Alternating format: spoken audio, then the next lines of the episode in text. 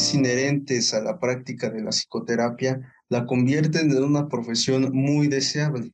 La independencia, la compensación económica, la variedad, el reconocimiento y el prestigio, la estimulación, el desarrollo y la satisfacción intelectual o la realización personal derivados de ella. Yo soy el monstruo que te habla, intro psicoterapia de pueblo. Ya me conocen, Eduardo Olivares, psicólogo, psicoterapeuta en formación, y les doy la bienvenida a nuestro séptimo episodio. Seguimos vivos amigos. Habíamos dejado de producir un, poquito porque surgen algunos problemas por ahí personales, pero ya estamos por acá retomando nuestro camino. Estamos en el C1, así que estamos en casa después de mucho tiempo. Estamos con la primera persona con la que empezamos este podcast con mi querido amigo y estimado colega Gerson Pulido, psicólogo. ¿Cómo estás, Matt? Lo conozco más como Matt. Es agradable para mí que entre los círculos de que todos que son de psicología me digan Matt, es más bonito. Es como una separación, Gerson, el que está en casa, Matt, el que se dedica a la psicología. Ayuda, te da como que la firma. Y justamente vamos a hablar de eso. ¿Cuántos conoces que se llaman Gerson realmente? Cuatro. Uno. Con, y eso solo eres tú. Es muy extraño, Sí, es un nombre muy raro, también yo lo sé, pero da la casualidad que nos conocimos y los cuatro te puedo decir que nos conocimos en una iglesia. Creo que una vez habías platicado que era un nombre bíblico o rollos así. No sé por qué siempre que digo Gerson me recuerda a Freddy Krueger. Mira, te voy a decir muy gracioso. Gerson sí es bíblico, Matt, si no me falla la memoria, es regalo de Dios. Así que para el caso salió lo mismo. Pero ambas cuestiones... Eh, me llevaron de alguna manera inclusive a lo que vamos a hablar ahorita. Excelente, excelente. Pues bueno, amigos, bienvenidos a este séptimo episodio que se titula Factores personales que llevan a convertirse en psicoterapeuta. Ya hemos hablado de la psicoterapia, hemos hablado ya de algunas eh, psicoterapias en específico, si no me recuerdo, existencial, infantil, algunas cuestiones generales que incluso contigo las abordamos en el primer episodio. ¿no? Todos iniciamos esta carrera por algo, con algo multifactorial. ¿Te, acomoda? ¿Te gusta? Ok, vamos a abrirlo multifactorial. Me recuerda más al primer día de clases de todos los que decidieron y optaron por querer estudiar psicología. Ese primer día de clases en el que todos los docentes que te tocan ese primer lunes de clases se te ocurre. Muy bien jóvenes, preséntense nombre, cuántos años tienen y por qué, por qué escogieron la carrera de psicología. Voy a, ¿Por qué voy a mencionar esto? Recientemente tuve una plática con una profesora en mutua, Carolina, y yo le decía, mi sueño es ser, es ser docente. Me dijo, ¿por qué? Solo tengo una fantasía. Llegar el primer día de clases, llegar con mi café. Muy bien, jóvenes, van a presentarse por nombre y por qué escogieron esta carrera. El que me diga que es porque le dijeron que sabe dar buenos consejos, porque, porque le encantaría ayudar a su familia, porque le encantaría ayudar a las personas de su comunidad, o porque en la prepa les dijeron que eran muy buenos escuchando, están fuera de mi clase. Carolina se rió muchísimo, me dijo prácticamente estás sacando a todo tu grupo, si no es que... Si no es que ya a, todos de la clase, la verdad. Pero es que curiosamente... Eh, los que llegamos a psicología, inclusive, no, quería que tuviera matemáticas, llegan con una fantasía de que voy a poder ayudarle a todas las personas del mundo. Y no es cierto. Curiosamente, cuando empezamos a ver lo que es la psicoterapia y empiezan con el primer bombardeo ético, no puedes atender familiares, no puedes atender amigos, o sea, no puedes atender a tus conocidos, bueno, entonces creo que te equivocaste de carrera, ¿no? Decirles a los alumnos, aquí no perteneces, ahí está la puerta, por favor, gracias. Pero bueno, si nos vamos a meter a cuestiones matriculares, institucionales, como profes, como docentes, sabemos que no podemos correr a, nuestra, a nuestro número, a nuestros alumnos. Bajo eso, me, me latió eso que dijiste de, las matemáticas. Es una constante, sí, es un mito de, que no van a tener matemáticas, amigos. Sabemos que es de las carreras que más tienen matemáticas por la cuestión de investigación científica. Es más, los que creen que por ser psicoterapeutas no van a ver matemáticas, también están muy equivocados. A ver, ¿cómo está eso? Como psicoterapeuta, ¿dónde ves matemáticas? En la estadística de tu población. ¿Te oh. acuerdas que hablamos en el episodio anterior, bueno, la última vez que yo estuve, que en ocasiones tenemos que conocer a la población? ¿Y cómo vas a conocer tu población si no sabes ver una simple tabla de estadística? Muy bien, muy bien, para conocer las problemáticas como tal emocionales y conductuales. Supongamos que quieras hacer un proyecto de intervención social porque de plano es tu sueño apoyar la comunidad. Muy bien, necesitas ver quién es tu población, qué porcentajes hay, hay más jóvenes o hay más adultos o hay más niños, en dónde está toda esta cuestión numérica de qué es lo que más está fallando.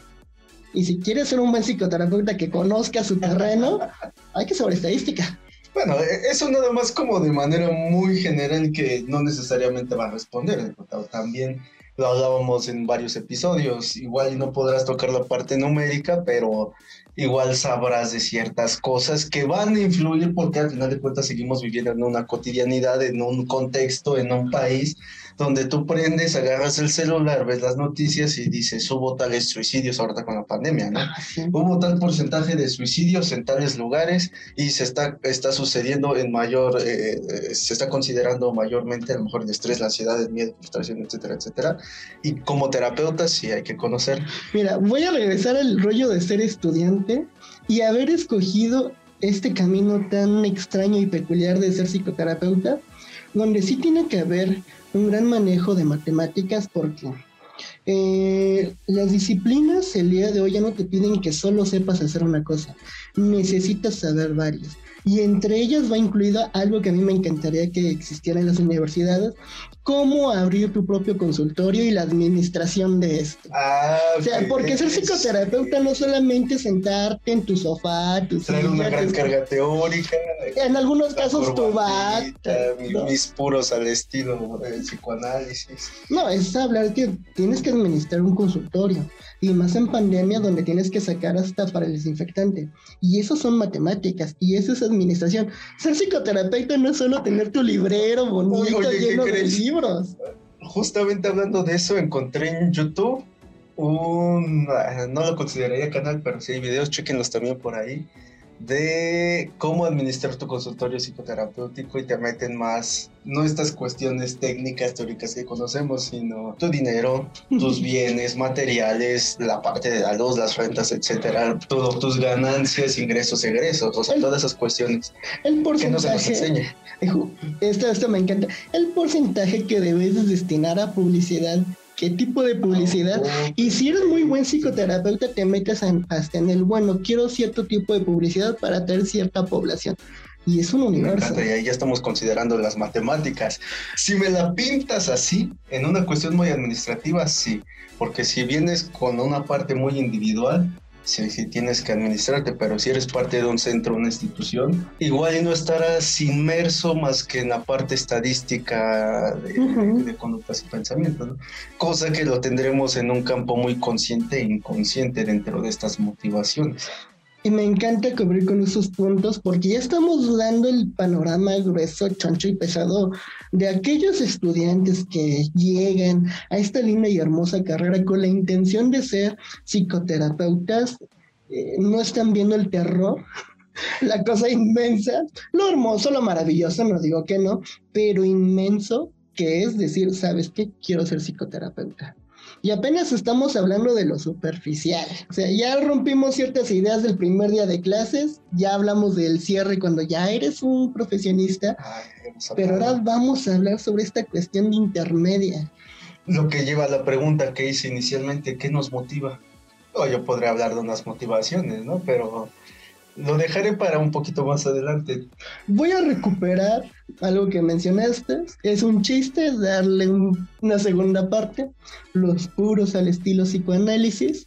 O el DSM al estilo conductual. Pero en esta cuestión del psicoanálisis vamos a notar que todos llegan eh, por motivaciones claramente personales.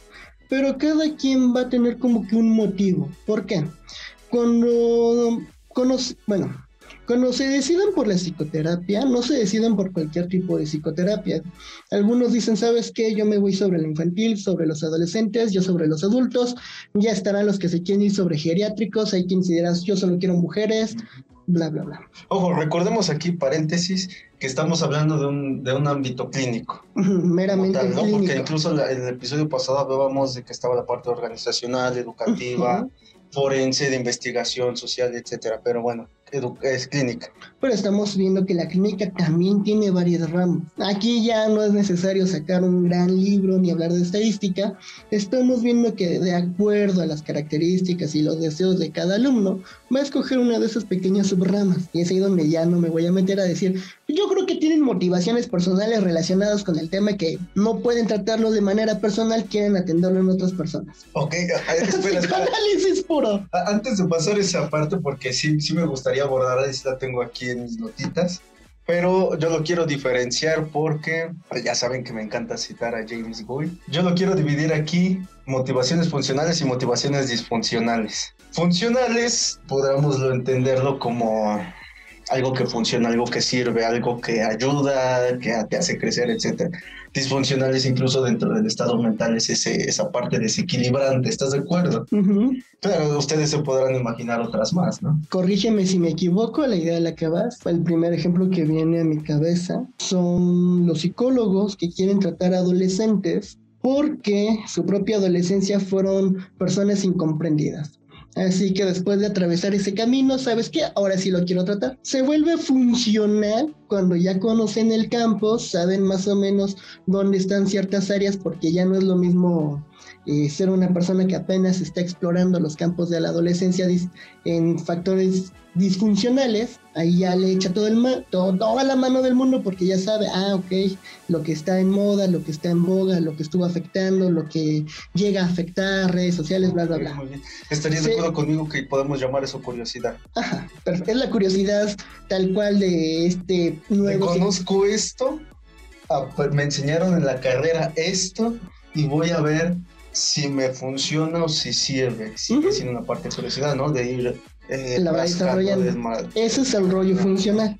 Sería un rollo disfuncional cuando se está desarrollando porque estuvo muy molesto con el sistema y quiere convertirse en el salvador de los adolescentes que podría tener en terapia. Y cuando llega a terapia, que es algo que mm, se mueve entre, digamos, la mancha oscura de la psicoterapia, llegan a terapia y dicen, tú hazme caso, voy a ayudarte a resolver tu vida porque eres un incomprendido. Y entra el complejo de Salvador. Que me suena muy a, discurso religioso.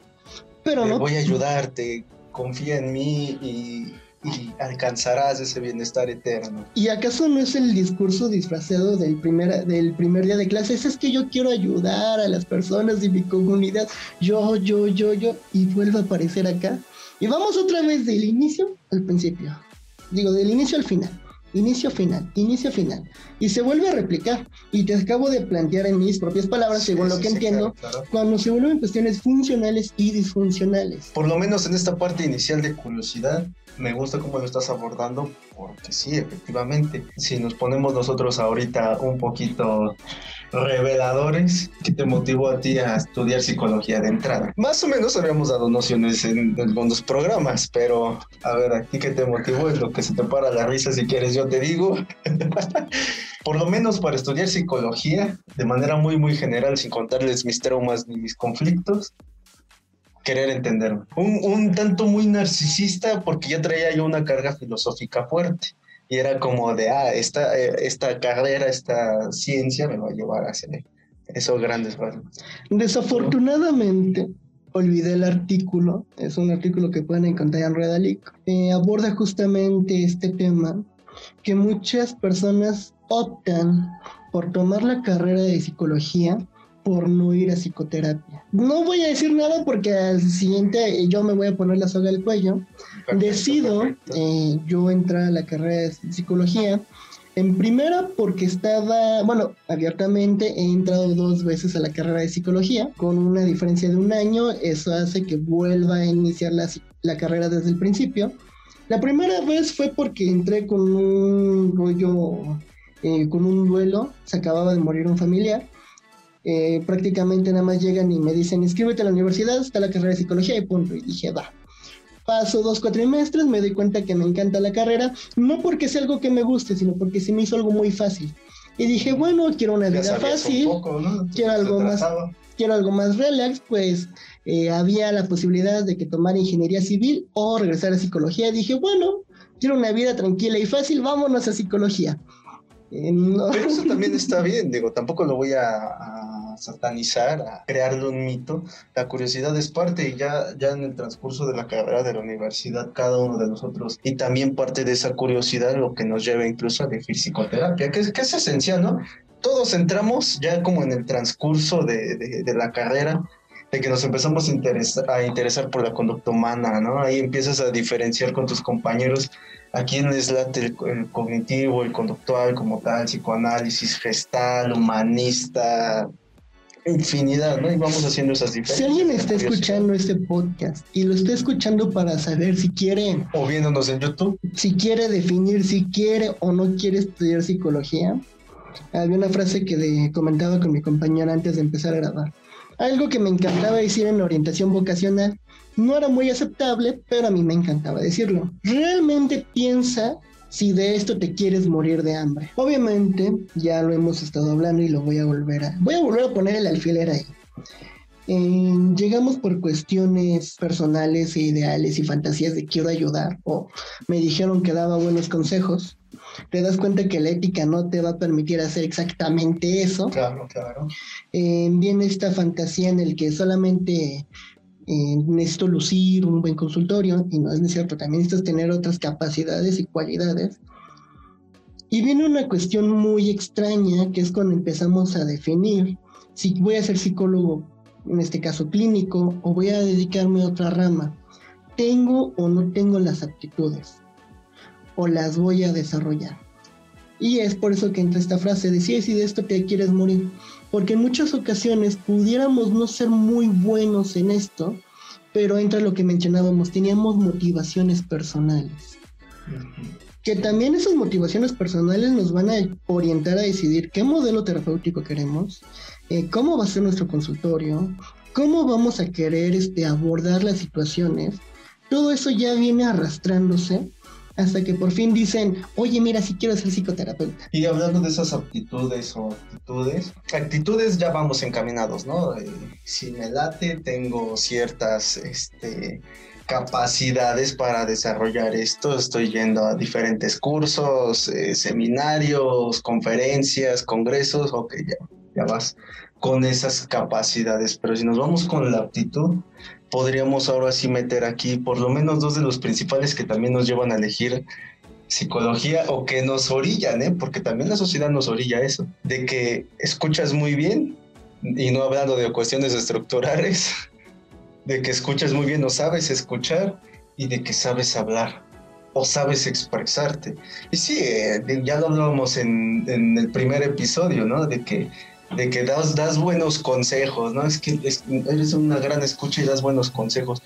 Y, y sí, efectivamente, eso nos, nos coloca en esta parte de las aptitudes y que vamos a ir desarrollando, por lo menos los que nos dedicamos a la clínica, a irlas potenciando, desarrollando esas habilidades ahora sí, dentro de toda la carrera y ya al final, el último día, decidir si nos vamos a dedicar en el último día podremos empezar desde el servicio, porque en el servicio o en las prácticas nos empezamos ya a definir como tal, ¿no? Pero... Déjame le doy cierre a todos los puntos porque siento que los estamos abriendo y no darles, no le estamos dando una conclusión a cada uno. En darle cierre al primer punto, el primer día de clases obviamente como todos entramos muy desorientados, que realmente nunca nos explicaron y nunca nos dijeron realmente qué es ser psicoterapeuta o de hecho qué es ser psicólogo. Ahí cierra el primer punto del primer día de clases.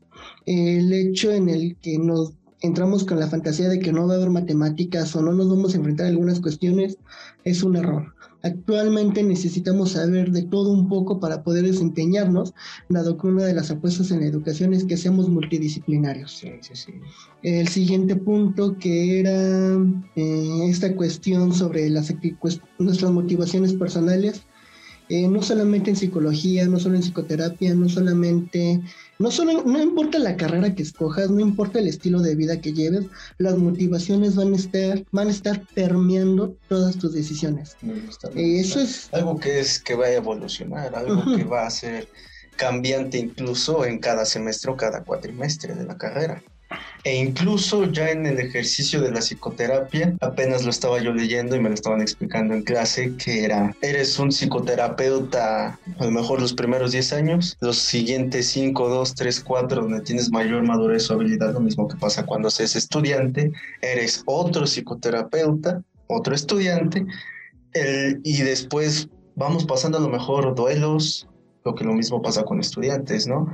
Habemos en, en, ambos ramos, por eso lo quería dejar como un poco abierto porque vamos a ir permeando, utilizaré tu palabra, entre ambos roles en distintos momentos que incluso vamos a regresar a lo que fuimos como estudiantes buscando respuestas y como estudiantes vamos a ir buscando a nuestros terapeutas o nuestros colegas o compañeros que como estudiantes ellos lograron desarrollar cierta actividad ya en la práctica terapéutica o clínica.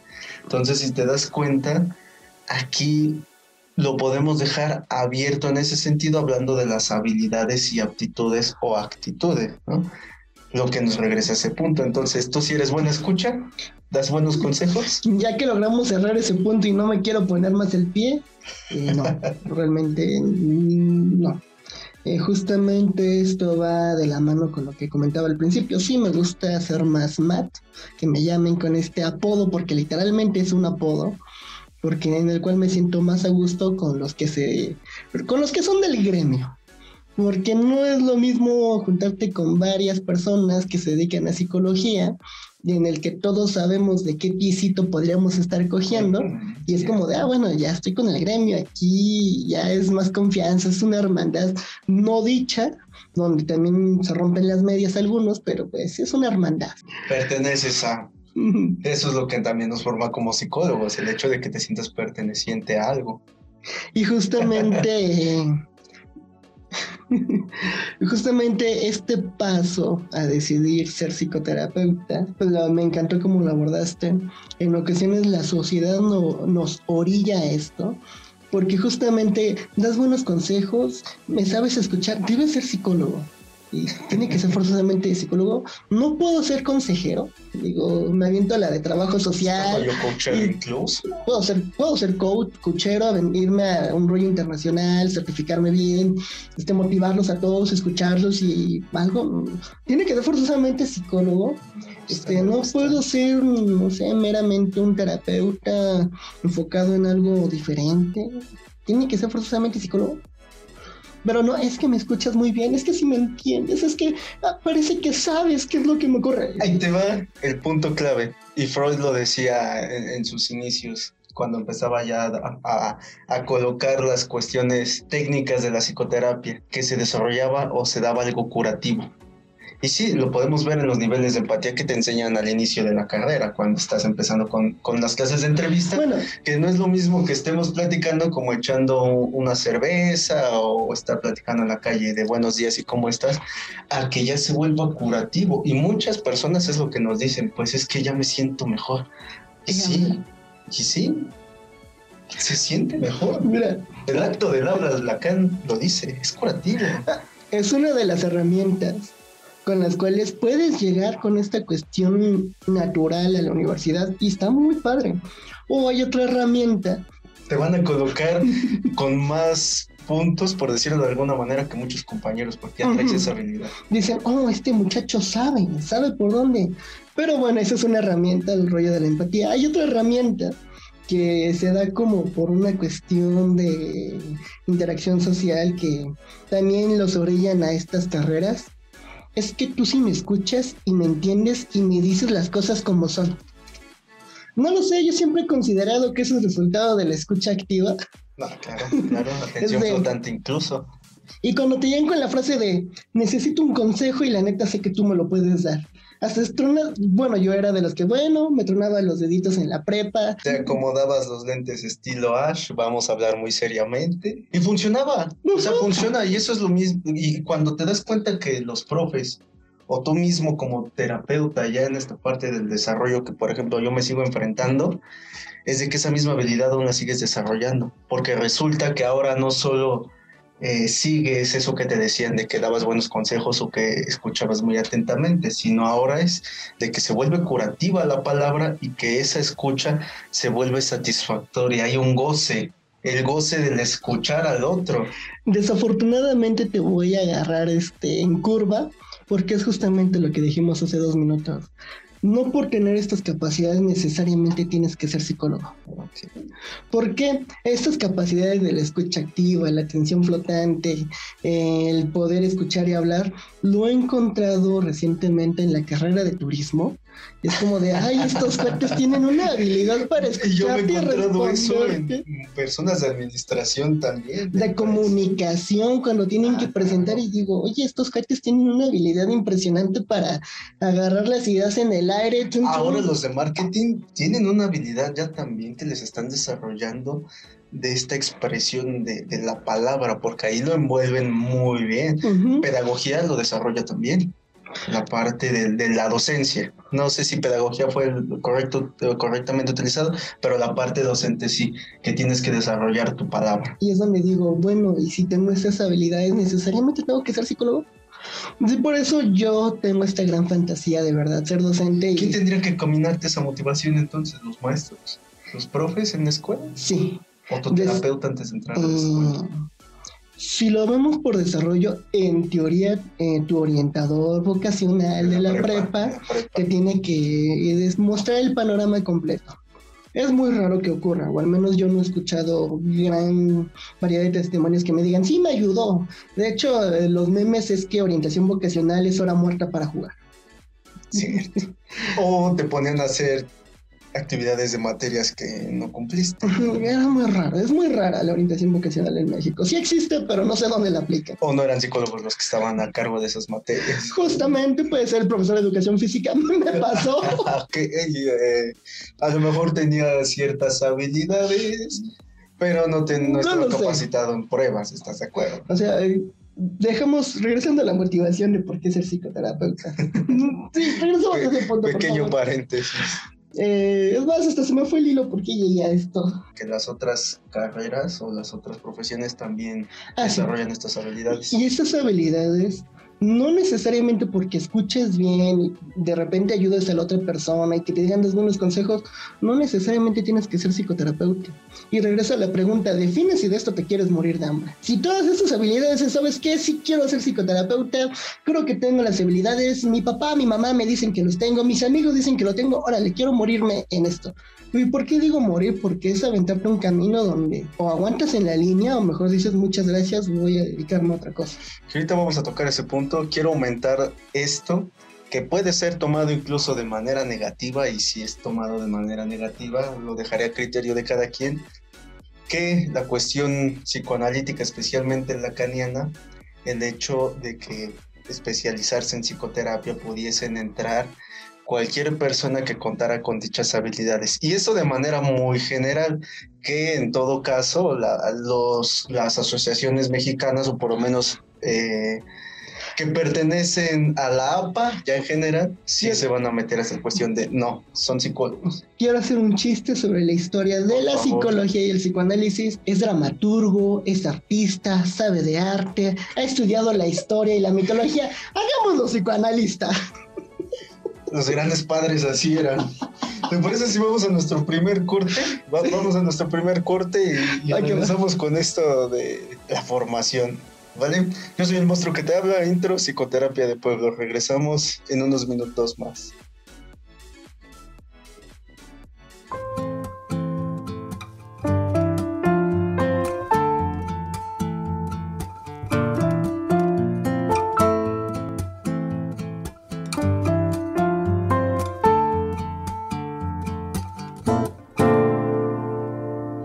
como un ingreso variable del que no se puede depender, un intenso aislamiento, la fatiga emocional, la frustración derivada de las interacciones sumamente intensas con gente perturbada y exigente, las graves responsabilidades éticas y legales, la crítica pública, o la duda sobre la eficacia de la terapia abrazan esta profesión. Yo soy el monstruo que te habla, intro, psicoterapia de pueblo. Estamos de, de regreso, ahora no nos tardamos y tenemos todo listo aquí en el segundo set. Esa frase que, así como la acabas de plantear, suena muy hermosa. Yo ya la traduciría a algo más simple, algo más común. Por culpa de uno pagamos todos. Eso de dudar sobre la eficacia de la terapia. Eh, queda claro que ser psicoterapeuta, como todas las profesiones, que podamos respetar el código ético y podamos mantener la moral personal y no caer en estos, digamos, deslices carnales, pasionales y banales. ¿Por qué?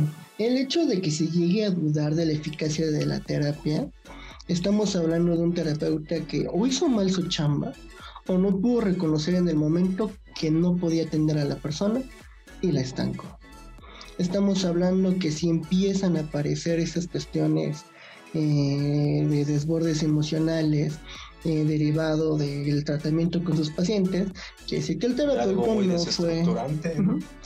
El psicoterapeuta no fue capaz de reconocer que le estaban superando ya sus propias emociones y requería ayuda, requería asistir a su propia psicoterapia. Eh, desafortunadamente, esos son los casos que digo, bueno, eso es en el gremio. Se pone más feo cuando hablamos de que hubo hay terapeutas que sí llegan a transgredir la intimidad de sus pacientes físicamente. Es como de, mm, pues sí, si yo no me dedicara a esto, diría, ah, ¿para qué voy a hablar con un compa que posiblemente tenga igual o más broncas que yo? Parte del mito, parte del mito. Lo que nos va a colocar para continuar este hilo en una de las habilidades que se requieren y exigen en la parte clínica terapéutica. Esa introspección y aquí lo voy a aunar ahora sí, anudar con esto que tú estás hablando, porque ya es importante. Aquí sí va a entrar muy, muy bien. Ya dentro de las motivaciones disfuncionales, con esta parte funcional de la introspección, de los actos que, como decía esta frase, legales, éticos, de frustración, económicos, etcétera, etcétera, nos van a hacer conectarnos con nuestras dicotomías más profundas ya de manera inconsciente, porque en la introspección sí sabemos, ¿no? Y nos lo piden muchos profes cuando estamos estudiando. De vayan a terapia, vayan a terapia, conózcanse, conózcanse. Hasta ahí es sí o no que esa es la instrucción que te piden, conócete. Perfecto, hasta ahí.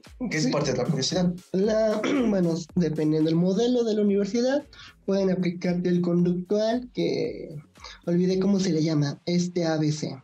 Eh, ¿De relacional emotivo? Mm, ajá, con qué conducta te detona en qué y cómo respondes. Justamente también es revisar de qué es lo que te detona y cómo respondes. Y sí, ocurre muchísimo, es como de ley lo tienen que hacer los psicólogos.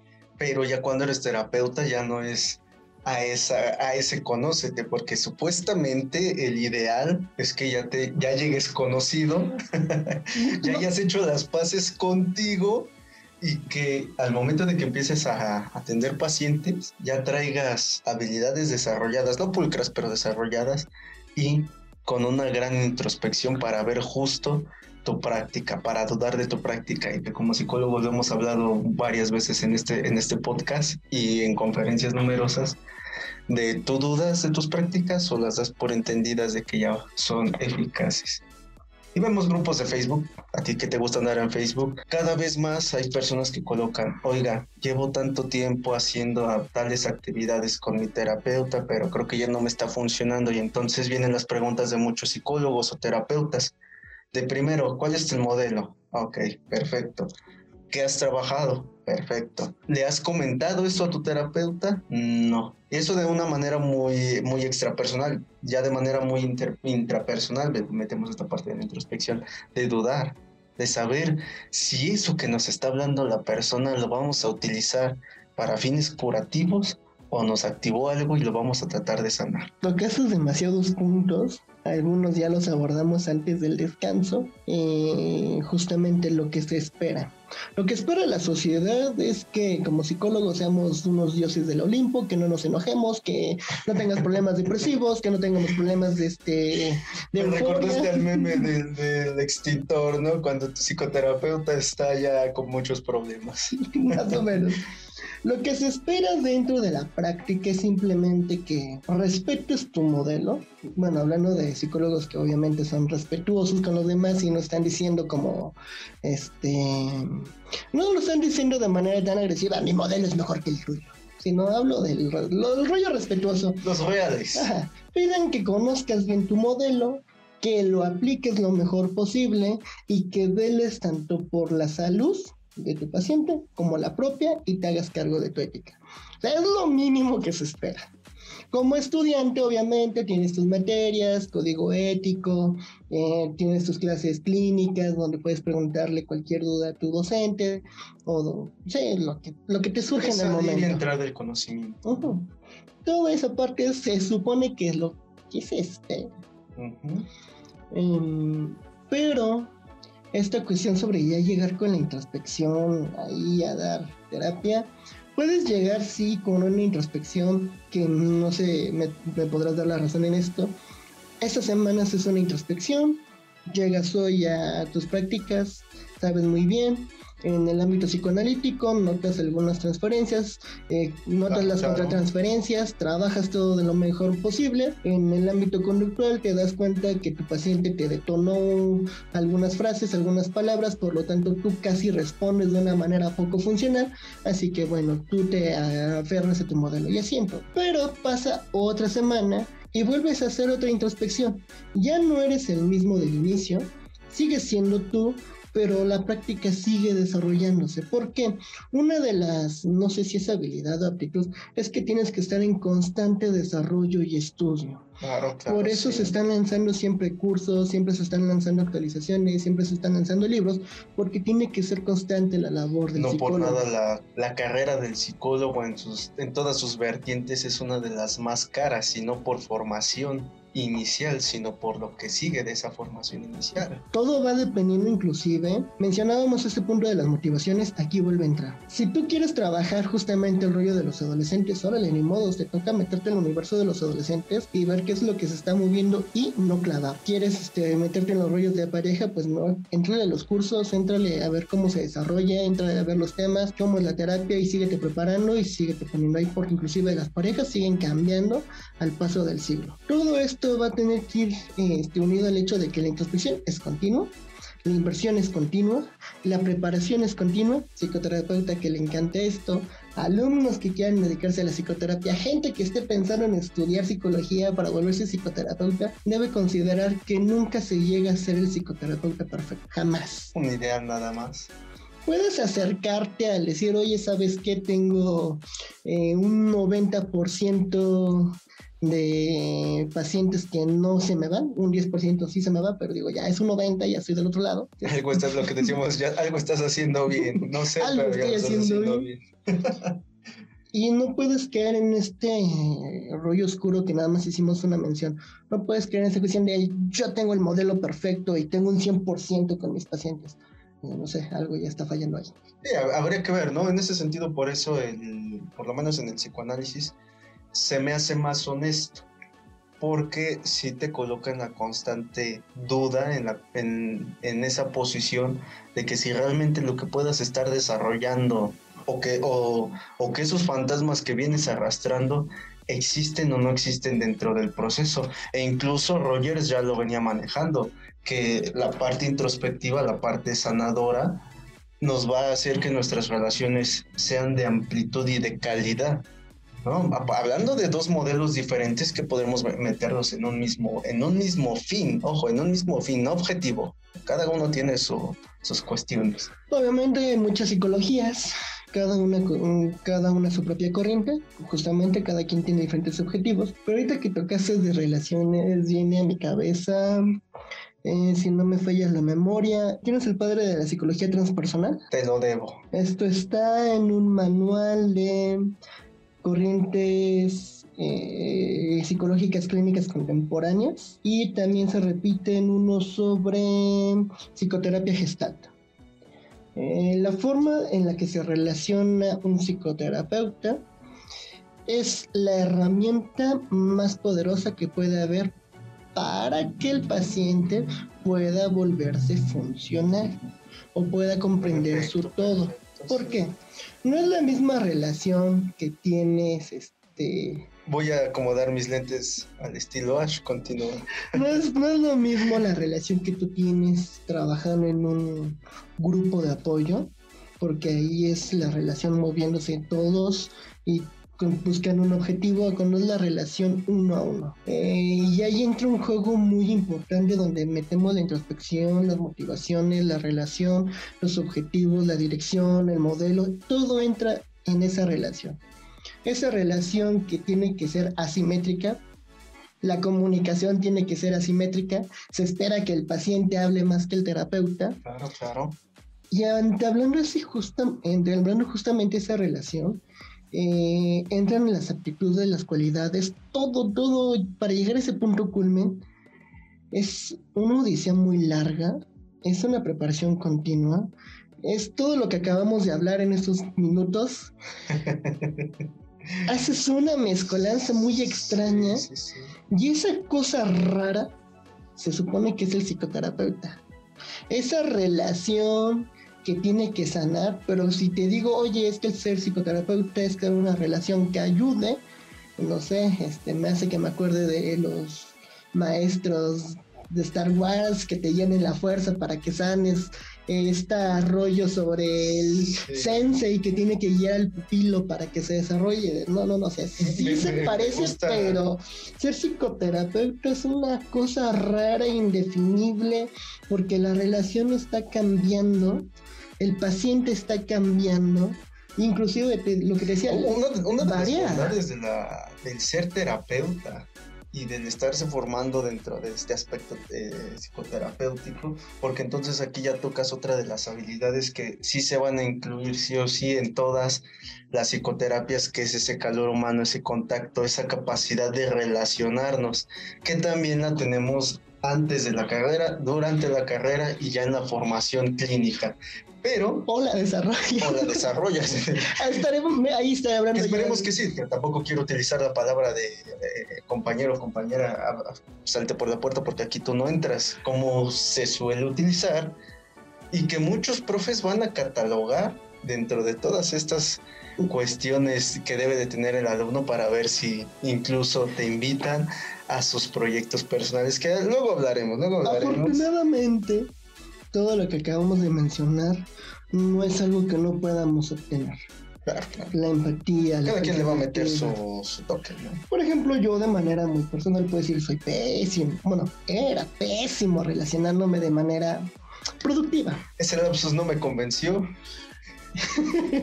Eh, sigo desarrollándome, no te preocupes. Ok, me gusta. Eh, pero cuando yo decidí empezar a aventarme este rollo a la clínica, dije, bueno, amo la docencia, pero también amo lo clínico.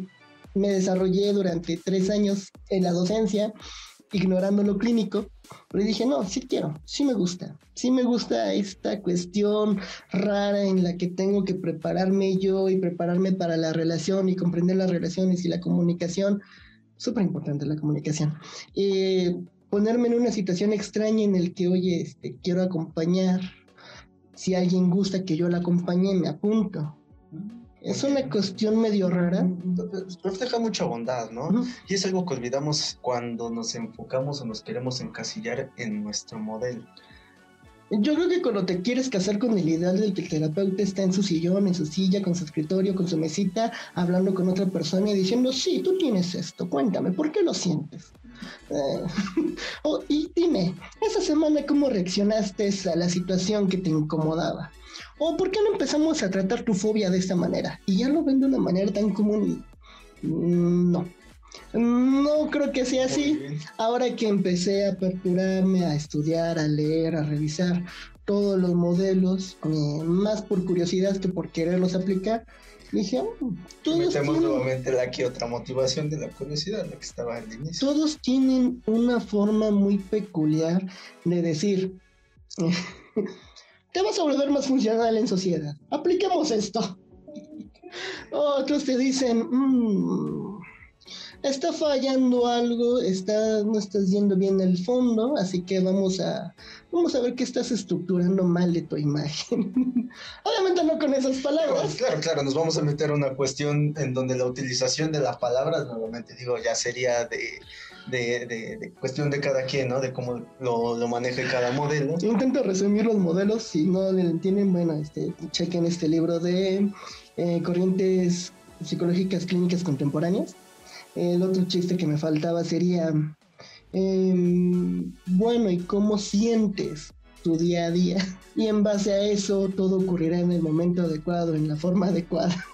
Y es que, ¿sabes que eh, no soy partidario de lo que voy a decir, no en su totalidad, aún tengo dudas, igual me sigo formando en esa cuestión de, su entender, pero la capacidad de reírnos dentro de estas cuestiones eh, de, introspección, dentro de estas cuestiones de curiosidad, una, una profesora de, entrevista me, platicaba que ella le encantaba reírse mucho en sus, sus, este, sus sesiones porque ella le, le, gustaba, ¿no? Era, ella, ella era cognitivo conductual y le gustaba brindar esa parte que calmara y, hiciera salir a sus pacientes de todo el problema y con la risa se bajaba, ¿no? Tampoco nos vamos a meter a cuestiones en donde el terapeuta no habla para nada, la, la cuestión muy eh, freudiana ortodoxa, pero bueno, vamos a venir a que tú comentabas la relación, sí, claro que sí, ya comentábamos esta parte del calor humano, que van a ser importantes y que no me quiero ir, no me quiero ir, deja termino esto, sigues con lo, que vas a comentar. Pero ahorita vamos a hablar de una cuestión que sí puede desestructurar o no, pero venga. Yo nada más quería agregar el hecho de que como psicoterapeuta debes de conocer muy bien las herramientas, debes de conocer eh, la estructura teórica de por qué aplicas lo que aplicas y ahorita que mencionaste el humor, ese sí recuerden que el libro está, Teorías de la Personalidad, segunda edición de Cloninger, el capítulo de psicoanálisis en el subtema de humor. El humor es una vía regia al inconsciente, mencionado por Freud todavía. Así que los chistes también ayudan. Sí, sí, sí. Dice este, esta frase mexicana que la citan en una película. Misma, ah, no, en Piratas del Caribe la utilizan misma versión, diferentes historias, pero todas son ciertas. Vamos a llegar a lo mismo, pero eso es lo que nos va a permitir conocer nuestro modelo realmente, ¿no? Y, y, la parte de defender nuestra práctica, porque en esa constante pelea de a ver quién es mejor o quién no aplica realmente métodos, dentro de esa individualidad de cada uno de nosotros, nos separamos de lo que deberíamos ser como gremio y ahí es donde viene el punto ciego de que las otras carreras, otras disciplinas sí vengan a atacar. Mira, no nos ponemos de acuerdo. Tú tienes un, bagaje, un gran bagaje en filosofía. Desafortunadamente, en psicología, al tener eh, muchas raíces en la filosofía, no solo adoptamos y heredamos cosas buenas, también heredamos cosas malas. Y es que esta pelea entre los modelos teóricos es muy similar a la pelea de las escuelas de los grandes filósofos. Así como pelean, mi escuela es muchísimo mejor que yo porque puedo llegar a la verdad con sofitos, ¿ok? Y lo otro, yo puedo llegar a la verdad porque esto, esto y aquello, unos discursos filosóficos súper gigantes. Y pueden ver la pelea que hay de escuelas de filosofía, también lo heredamos en la psicología. Se pelean, eh, obviamente, de manera yo considero infantil, es que mi modelo es muchísimo mejor que el tuyo porque yo puedo hacer mi trabajo en nueve sesiones. Ah, muy bien, felicidades. Me de, de dar en un punto bien clave. No es tanto el que defendamos un postulado, sino que esa persona le están moviendo cosas que no ha trabajado dentro de sí mismo o sí misma que le están haciendo entrar en ese conflicto imagínate, como profesionales, ok, nos podemos sentar a dialogar y a debatir, ¿no? Ah, eso sí podemos hacerlo. Pero imagínate que esto pase en consultorio cuando llegue una paciente y te diga, no, pues es que vengo de tal terapeuta porque no me ayudó, porque su modelo era este, este, y empezar a demeritar. O sea, es válido decir, ok, vamos a revisar específicamente en qué punto ya no funcionó y nos encaminamos bajo lo que yo te pueda orientar, perfecto. Pero si nos ponemos a de no, pues es que ellos no hacen esto y es que ellos no, eh, no evalúan esto o no utilizan esto, nos estamos ahora sí metiendo en una cuestión como tú dices, muy infantil, y que sí se estarán moviendo cosas que ese terapeuta, esa terapeuta no está trabajando, y yo lo quisiera llamar fantasmas. Curiosamente, eso es algo que también se arrastra desde el primer día de clases. Porque esa frase de es que ellos no lo están haciendo bien y yo lo puedo hacer mejor, es la misma frase de yo quiero hacer esto y esto y esto porque los demás no supieron cómo. Porque es algo que también Muy narcisista. Yo quiero ayudar a mis amigos y a mis conocidos. Yo, yo, yo, yo. Y llegamos hasta el profesionista.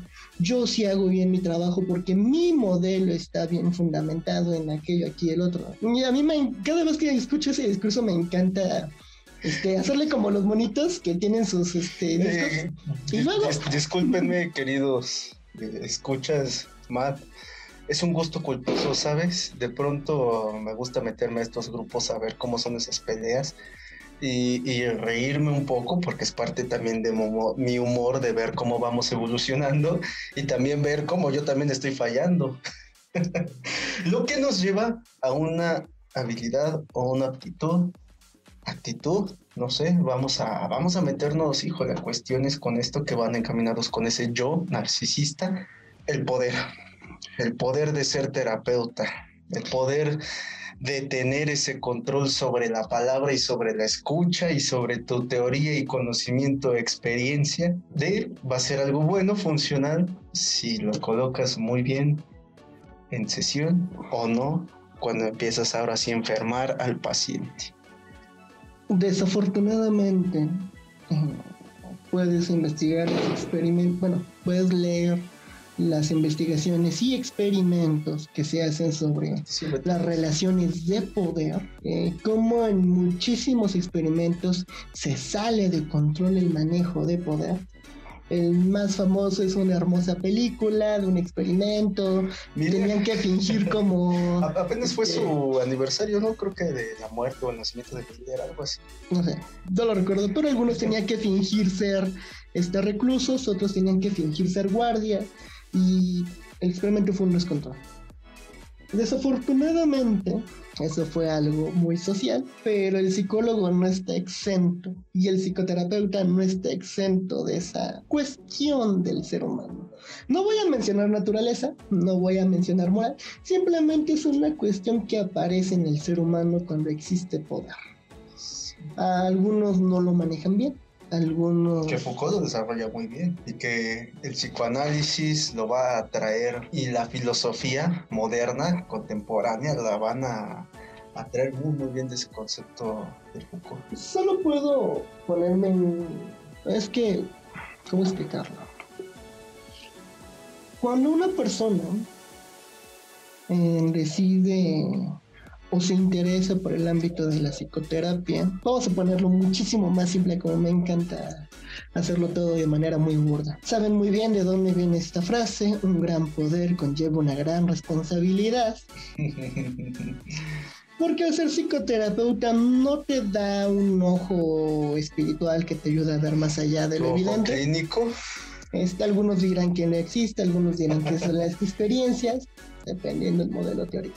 Eh, no es como que te den la habilidad de leer mentes, pero la carrera en psicoterapia, la especialización en esto, sí te da la oportunidad para meterte donde nadie te llama. Eso es fuera del consultorio. Dentro del consultorio, una persona te está dando la oportunidad de acompañarlo en un crecimiento que usualmente sería en la intimidad. No por nada los consultorios este, son a puerta cerrada, no es como que de oye, este, cualquiera se puede hacer. vamos en el aislamiento psíquico.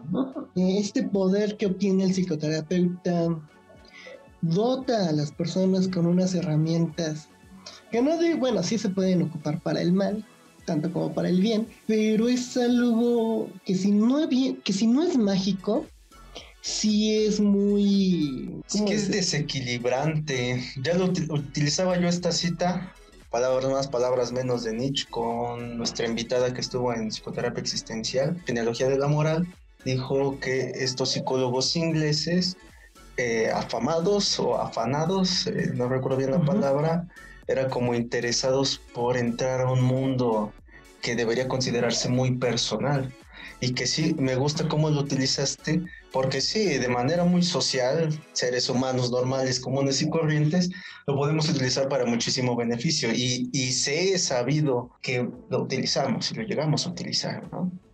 Cuestiones muy manipuladoras, pero ya en el consultorio caeríamos incluso en ese dogma que ya decías al inicio, de sí, si vienes conmigo, claro que te vas a curar. Sí, si estás conmigo en este tratamiento que dura tanto tiempo, te vas a sanar la promesa de la cura. Yo, el psicólogo súper estudiado y preparado, tengo el modelo teórico que te va a ayudar a salir de tus problemas en seis sesiones. Si te pones muy complicado, te la pongo en nueve sesiones, pero de qué quedas, quedas. Y si agarras la promoción, en dos ya estás curado, ¿no? Algo que van a criticar. Eh, ojo, hoy en, en una clase que tuve en la mañana, eh, sí dijo, dijo la profesora muy puntual eso, de que le preocupaba que por lo menos aquí en América, en, en la, los hispanohablantes, no como estudiantes en desarrollo, profesionales aún en desarrollo ya desarrollados, abandonemos la terapia y nuestras supervisiones. Y era muy preocupante para todas las psicoterapias, porque entonces este poder va a ayudar, como les dije, puede ser una habilidad funcional, una motivación funcional de que yo poseo ese conocimiento de algún modo, puede servir para la cura de alguien, o yo poseo ese conocimiento de algún modo y voy a caer en sugestiones. Muy complejo, muy complejo. ¿Con qué podemos cerrar? Con la misma frase. buena broma. Vocacional. Si quieren ser psicoterapeutas, tienen la oportunidad de tomar la carrera, tienen la oportunidad de tomar las especializaciones. Piensen seriamente si de verdad quieren morir con esto. Desafortunadamente, el, el un poder conlleva una gran responsabilidad. Eh, había un sentido que se activaba y se desactivaba. Eh, las herramientas del psicoterapeuta no es algo que puedas activar y desactivar. Una vez que comprendes que las relaciones van a afectar, podrías poner en tela de juicio tus relaciones personales de la vida diaria. Algunos te dirán, no puedes ser psicólogo a las 24 horas, pero no es como que puedas arrancar un pedazo de tu cerebro y decir, por el día de hoy soy una persona común y corriente. No aplica, no se puede. Si les encanta el psicoanálisis, van a detectar sus propios lapsus, van a detectar los lapsus de otras personas. Si son personas sanas dirán, no es mi problema, sigo lo mío. que ese sería otro ideal de lo que se esperaría de todo buen psicoterapeuta. Es decir, esto no me interesa, no me meto en mi vida, es mi vida, no es mi paciente. Eh, cartas a una joven psicóloga menciona, lo peor que le puedes hacer a una persona es arrancarle su máscara y como psicoterapeutas es una arma que traen en el bolsillo 24/7. En verdad no quisiera cerrar este podcast amigos, pero bueno, no el podcast, no quisiera yo cerrar este episodio porque estamos próximos ya a cerrar la primera temporada.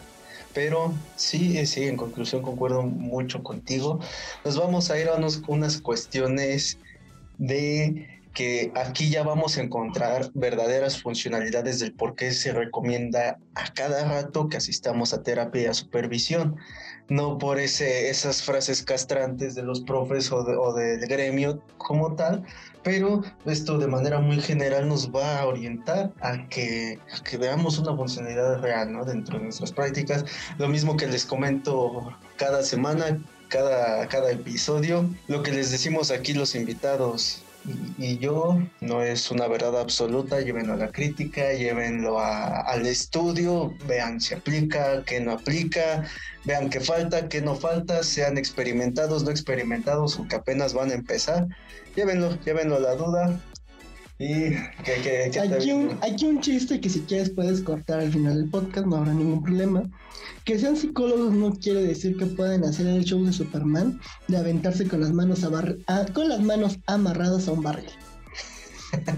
no se puede. Son psicólogos, son humanos y por lo tanto al ser humanos también necesitan su propio terapeuta. La dejamos, la dejamos. Cuídense, nos vemos.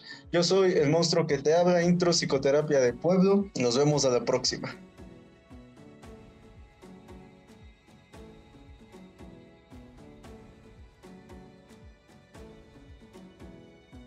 Este podcast llega a ti por Grupo de Investigación Social y Apoyo Comunitario.